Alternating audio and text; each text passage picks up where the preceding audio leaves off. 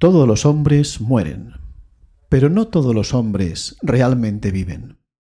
William Wallace Empiezo la segunda temporada de Eudemonía con un falso arranque.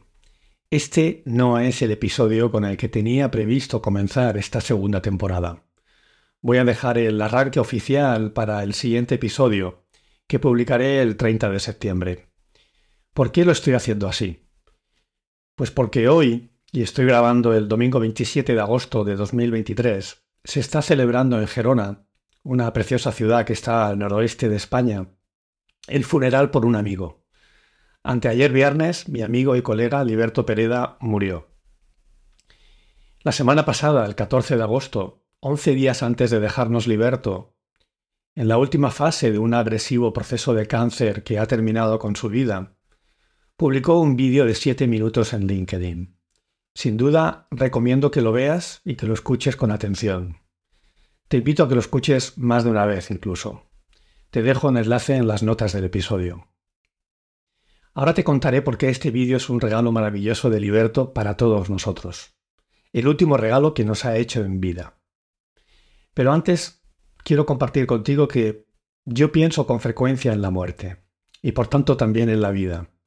Pienso habitualmente en la pérdida, en nuestra fragilidad como seres humanos. Para algunos, sé que pensar en todo ello puede ser algo triste y aterrador lo entiendo. Pero también puede resultar reconfortante. A mí me resulta liberador y particularmente me hace sentirme con más control sobre mi vida. Cuando la gente muere, especialmente cuando parece demasiado pronto y no tiene sentido, a menudo es difícil de procesar. Incluso cuando las personas son mayores o han estado gravemente enfermas durante un tiempo, todavía puede parecer injusto inquietante, deprimente y confuso. Vivimos en una sociedad que no encara la muerte con la importancia que tiene. Una sociedad obsesionada con los resultados, con el éxito, con ganar, con mejorar, con la juventud y con la belleza y con muchas otras cosas. Nada de todo esto es malo por sí mismo, pero sí se convierte en algo perjudicial y dañino cuando nos obsesionamos por ello, cuando esas cosas nos hacen perder de vista lo que realmente es importante. Liberto nos lo advierte, nos lo regala en su mensaje, compartiendo con todos nosotros ese momento de la verdad que es estar irremediablemente a las puertas de la muerte. Nos recuerda con humildad y con una enorme generosidad lo que de verdad es importante. Ahí lo tienes. Así nos invita Liberto a preguntarnos en su mensaje lo siguiente. ¿Y si el viaje de la vida fuera sobre aprender a ser una mejor persona? De modo que cuando nos toque el ángel de la muerte, estuviéramos preparados para ir al otro sitio con dignidad, respeto, autoridad personal y amor. ¿Y si el sentido de la vida es vivirla como una preparación para la muerte? Arranca, así de un modo raro, diferente, pero arranca eudemonía.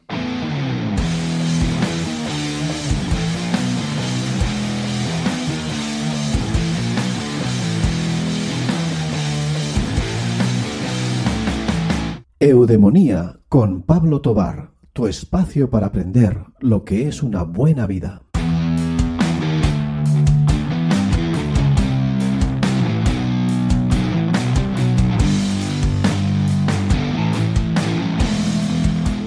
La muerte puede ser algo muy doloroso y el duelo por la muerte de nuestros seres queridos puede ser muy duro. Sin embargo, la muerte, la nuestra y la de aquellos más cercanos, es una de las experiencias más universales que hay. Nos recuerda la fragilidad y la vulnerabilidad del ser humano. Nos obliga a poner las cosas en perspectiva y a tomar decisiones sobre lo que realmente es importante. Paradójicamente, nos desafía a ampliar nuestra comprensión de cómo funciona la vida y nos conecta con los demás de una manera profunda. Siempre hay una gran diferencia entre saber algo, todos sabemos que la muerte nos va a llegar, y realmente ser consciente y tener muy presente en tu vida algo que sabes, que la muerte está ahí, acechando, y que no sabemos cuán cerca puede estar ni cómo será. No hay nada como perder de repente a alguien cercano y que te importa, alguien significativo, para que te des cuenta realmente, comprender cuán frágil y efímera es la vida. Cuando ocurre algo así, y últimamente me está ocurriendo con, más frecuencia, me queda más claro que todos estamos juntos en esto de la vida, haciéndolo lo mejor que podemos, y que no hay garantías de nada. Por aterrador o desolador que esto pueda ser, también hay cierta libertad real en ello.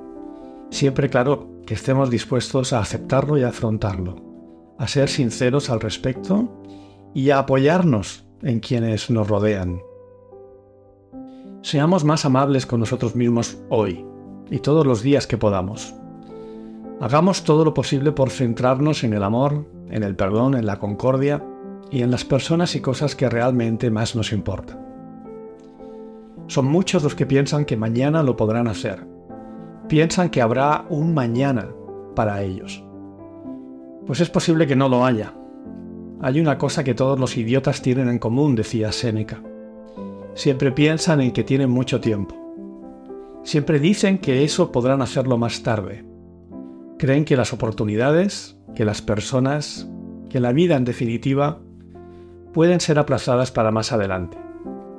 Y no, no se puede, no pueden. No pueden ni los idiotas ni aquellos que creen tener un poco más de luces. Nadie sabe cuánto tiempo tiene, así que aprovechemos el tiempo que tenemos antes de que se acabe. Dile a aquellas personas relevantes que te importan. Contesta ese mensaje, devuelve aquella llamada, dile que los amas, dile lo que sientes por ellos mientras puedas. En ese mismo ensayo sobre la brevedad de la vida, Séneca dice que el sabio es consciente de lo fugaz que es la vida. Y nos enseña que ello, en vez de hacernos vivir con preocupación y amargura, nos puede ayudar, nos puede animar a enfocarnos en lo que realmente es importante y nos puede ayudar a vivir cada día como si fuera el último. Epicteto también insistió varias veces y explícitamente en el conocido precepto memento mori, no olvides nunca ni por un día que eres mortal y que por tanto vas a morir. Toma conciencia de que el final de tu vida está cerca, sabiendo que puede ser cualquier momento y no pospongas nada importante. De nuevo, ser consciente de todo ello te puede ayudar, a mí me ayuda a vivir una vida más virtuosa, una vida con menos miedo y con más valentía, una vida más enfocada en el presente tal como Liberto nos interpela en su último testimonio público. Pero con quien más conecté cuando vi el vídeo de Liberto fue sin duda con Marco Aurelio.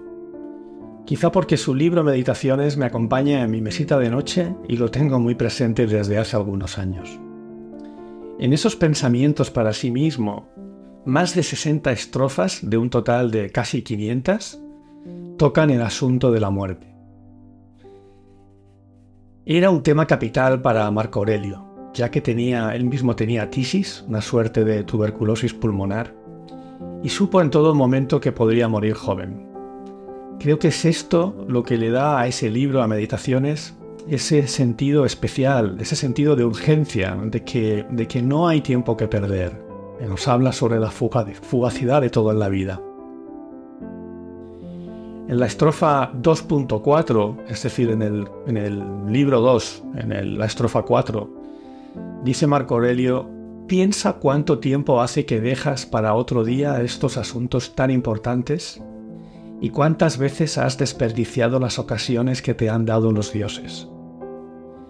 Piensa que solo dispones de un tiempo limitado y que si no lo aprovechas para buscar la tranquilidad de tu alma, ésta desaparecerá para siempre contigo. También nos interpela a reconocer que la muerte es un proceso natural, la desintegración normal de los elementos de los que todo está hecho. Afirma que la muerte y la desintegración de todas las criaturas es algo bueno para el universo, porque permite la renovación constante. Se recuerda a sí mismo que todo lo que nace debe morir, Marco Aurelio tuvo la muerte muy presente durante toda su vida en su familia. Los habitantes de Roma creían que quemar incienso podría protegerles de caer enfermos durante la peste que los castigó durante más de una década cuando él era emperador. Como Marco Aurelio no escapó de Roma como hicieron tantos ciudadanos ricos, tuvo que enfrentarse a una ciudad tomada por la mezcla del olor a cuerpos muertos pudriéndose con el aroma del incienso. Durante toda esa época, ese hedor le hacía vivir bajo la sombra de la muerte, en un contexto donde sobrevivir cada día era algo que no se podía dar por descontado.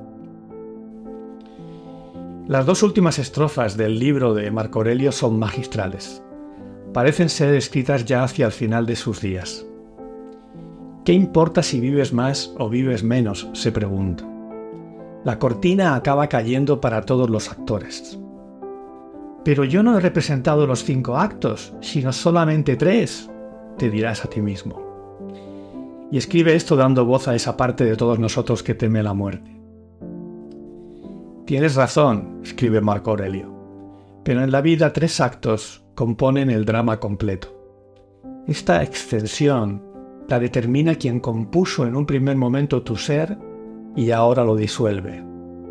Tú no eres pues responsable ni de lo uno ni de lo otro. Vete pues con ánimo alegre, que aquel que te libera te será propicio.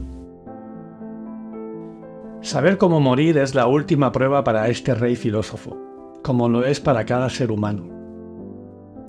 Con cerca de 59 años, unos pocos menos que Liberto, Marco Aurelio estaba muy enfermo en sus últimos días lejos de casa en los campos de batalla del centro de Europa, en su tienda de campaña, escribiendo las últimas líneas del legado que involuntariamente nos regaló. Finalmente, el 17 de marzo del año 180, se volvió por última vez a su guardia y les dijo, Id hacia donde sale el sol, que yo ya me voy hacia el ocaso. Entonces cubrió la cabeza para dormir y nunca más despertó. Roma nunca más volvió a ver semejante grandeza, la misma grandeza que Liberto nos muestra en su mensaje. Todos vamos a morir, sin duda, eso es algo que no podemos controlar, pero sí tenemos influencia sobre cómo enfrentamos la muerte. Ojalá yo tenga la oportunidad y la sabiduría suficientes para poder enfrentarla con similar valentía, compostura, compasión y generosidad como la que nos regala Liberto en este último testimonio que nos ha dejado.